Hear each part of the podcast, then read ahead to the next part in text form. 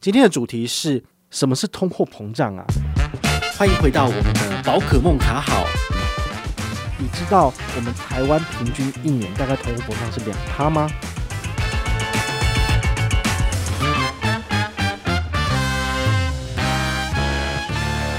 为什么要讲到通货膨胀呢？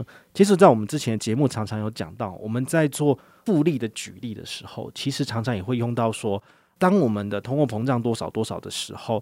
然后我们银行给的利息是不是就是没有办法支付了？好，所以今天我觉得我们来做一集仔细的来聊聊，到底什么是通货膨胀。好，那第一个问题就是，到底什么是通货膨胀呢？我们简单举个例子，如果我们的通膨是两趴，这代表什么意思？就是你今天一百块钱，它明年就会损失两趴的购买力，就会变成九十八块钱。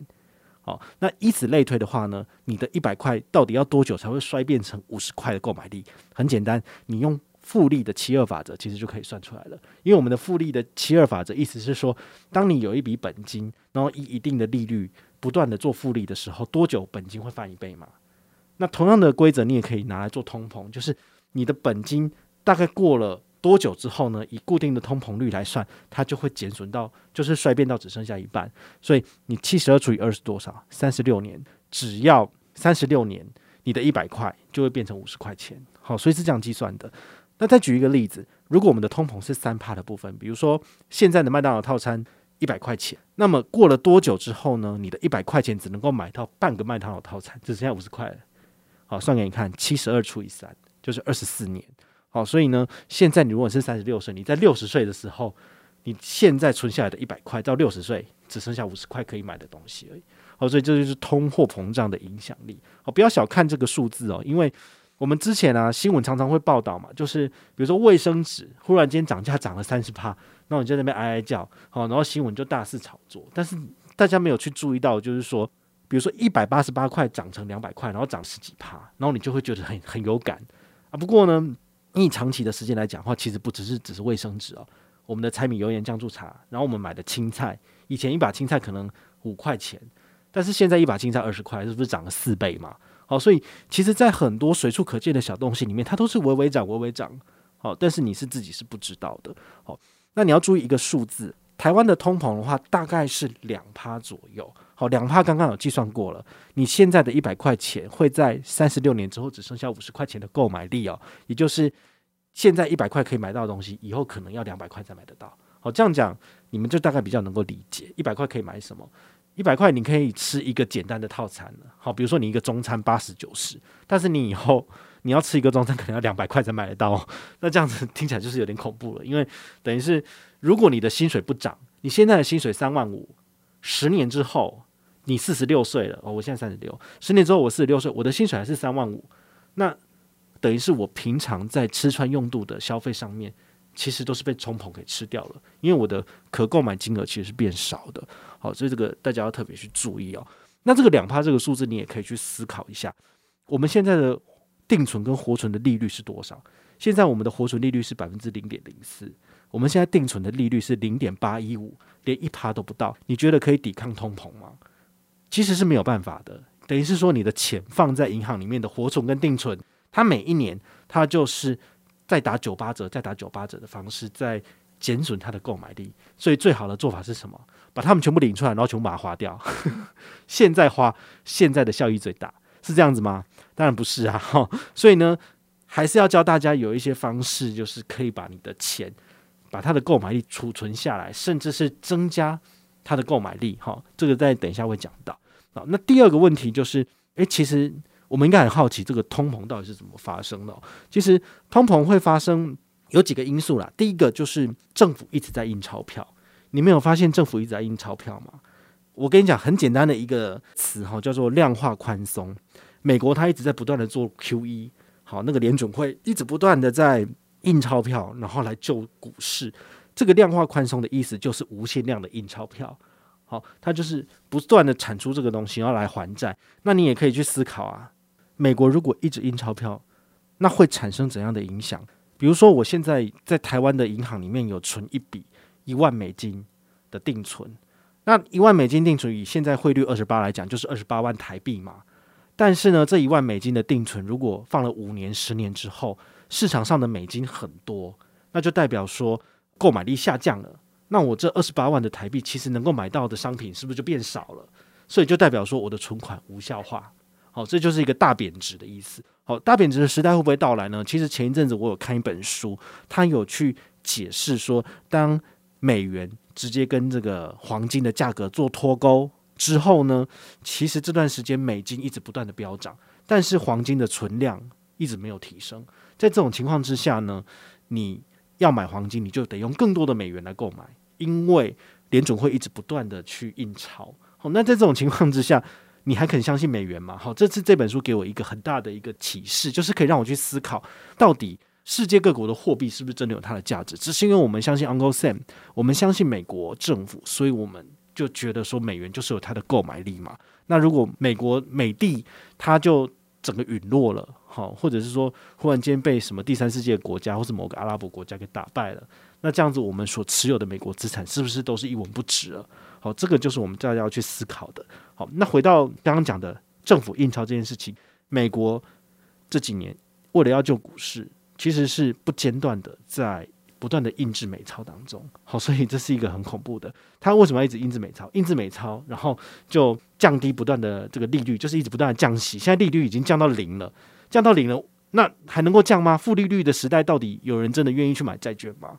对不对？他印制更多的美钞，其实也是可以拿来把它，就是因为债券的意思是我们把钱借给美国政府，那美国政府给我们的债券是他欠我们的债务嘛，然后他每每年固定会把这个利息给我们，然后时间到之后就把我们手上的债券给买走了，但是他一直都在印钞票，那不就代表说他是无息给我们借钱，对不对？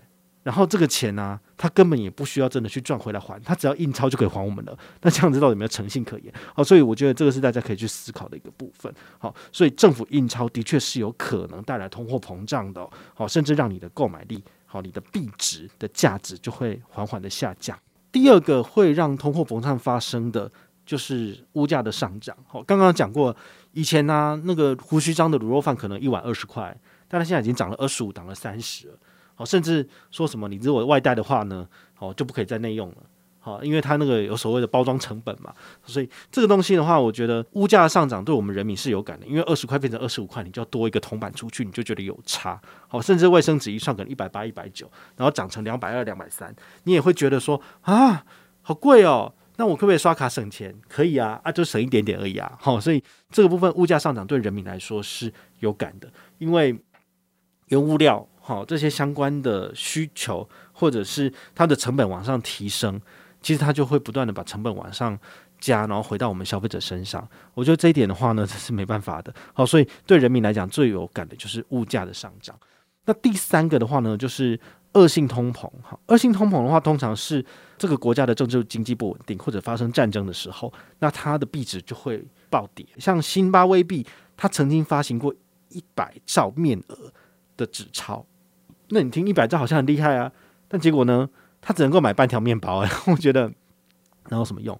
甚至在最早期，一九二三年，德国他在第一次世界大战结束之后百业萧条，那德国的物价呢，它一个月内上涨了百分之两千五，这什么意思？就是原本一块钱可以买到一块面包，现在二十五块才买到面包，所以就涨了二十五倍，吼，那是非常惊人。比如说你一杯星巴克一百块。但他后来要两千五才买到一杯，你觉得有差吗？两千五百块要一杯咖啡，那我都买不下去了。哦，所以当遇到恶性通膨的时候，其实那就非常恐怖了。哦，所以你想想看哦，如果我们的台湾跟中国发生战争，台湾的政府如果真的不幸就是被打败之后，那我们的新台币它的价值在哪里？那你的钱放在台币里面是一个好的选择吗？我只是举例啊，不是说一定会发生这种事情，但是我觉得这都是大家听这一集节目的时候，你可以去思考的。美金它的价值是你认同的吗？你的钱放在美金里面是不是有是不是有它的价值？那再来就是新台币是一个永远可以依赖的对象吗？如果我们台海发生战争的话，是不是连新台币也都不值那个钱了？那你的钱要怎样才能够放到国外去？或者是你要怎样才能够有一个妥善的制度，把你的钱传承给下一代？好，这个就是我们大家要去思考的。那我最近刚好在看一本书。讲的是跟金权帝国有关的，那个权是权力的权，哦，所以这个金权帝国就是说，当很多有钱人他们不想要被政府课税，因为通常有钱人的钱很多嘛，他们赚的钱多，被政府经手课的税都四十趴、四十五趴，等于是他赚的钱有一半政府会拿走，所以他不想要被政府拿走的情况之下，他会使用一些奇怪的那些通路，好，或者是一些银行、私人银行，然后把他的钱藏起来。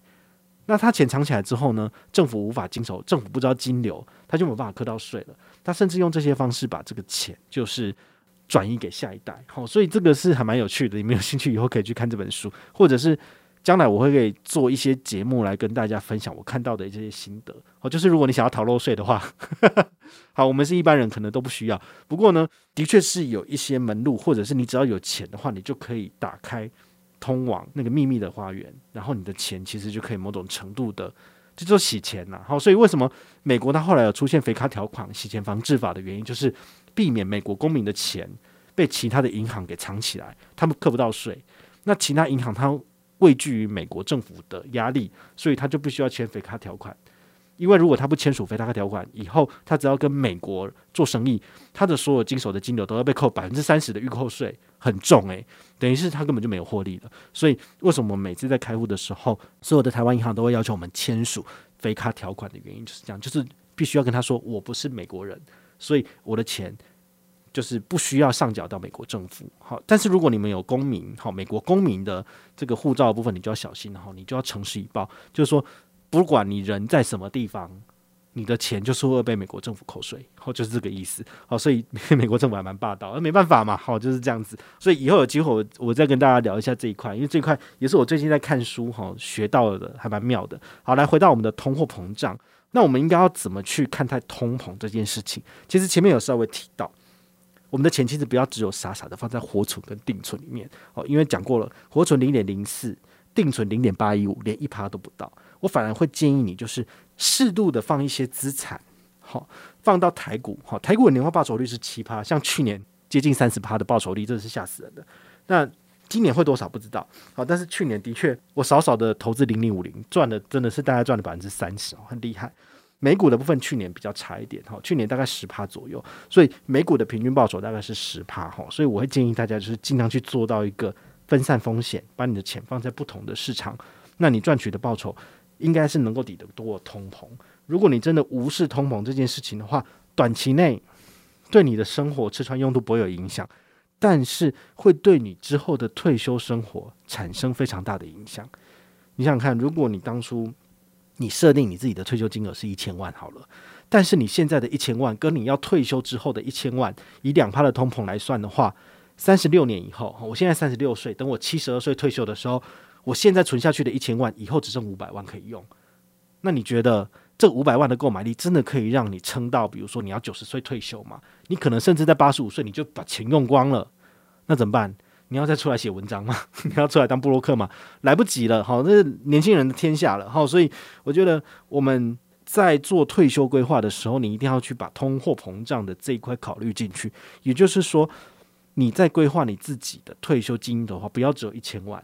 你可能要加上通膨下去计算，你可能要存两千万，甚至三千万、四千万，才有可能可以让你比较高枕无忧。哈，所以这点是你们要去思考的。好，那再来就是刚刚讲到，你可以善用你的资产配置来对抗通膨。其实不是所有的资产的部分都是跟通膨有正相关的。好，比如说股票就很抗通膨，因为股票投资报酬率远高于通膨所产生的负面影响。好，所以你看七趴减掉两趴，至少还有五趴。哦，所以你的资产会随着时间不断的增值的同时，其实你将来从股市把钱提出来，你就不会受到通膨的影响。那再来像 REITs，好，就是之前有介绍过的不动产，其实它也是蛮抗通膨的，因为不动产它其实长久以来它也是往上的，好，它没有。就是往下的部分，好，那再还有黄金之类的，好像黄金或是原物料部分，它的确也是蛮抗通膨的，所以你不要把你的钱只放在现金或者只放在活存跟定存，那是最没有办法抵抗通膨的部分。好，那最后我们来结论一下，哈，就是如果我们的通膨来到三趴的意思，就是你的现金购买力每二十四年会少一半。好，这句话很重要，因为你现在的一百万，在经过二十四年之后，它只剩下五十万。所以你现在存的一百万根本不是一百万，请你往三百万的方向走好吗？就是你的人生第一桶金应该用十万美金，也就是三百万台币来做一个区分点。好，你这样子的话，你的钱增长速度才快。复利它是两面刃，它可能可以让你的资产增加，但是它也有可能让你的资产减损。好，所以要知道哦，这个复利的七二法则，其实它是贯穿我们整个投资理财很重要的一条路。它可以算你的资产怎么增长，但是它也可以去计算出你的购买力是怎么样去减损哦，这是差很多的。好，所以理论上呢，我们的薪水是不是也应该要跟通膨一样上涨呢？那我请问你，请问你的薪水每年都有两趴到三趴的加薪吗？如果你的薪水是三万五好了，那三万五的三趴就是大概一千块左右。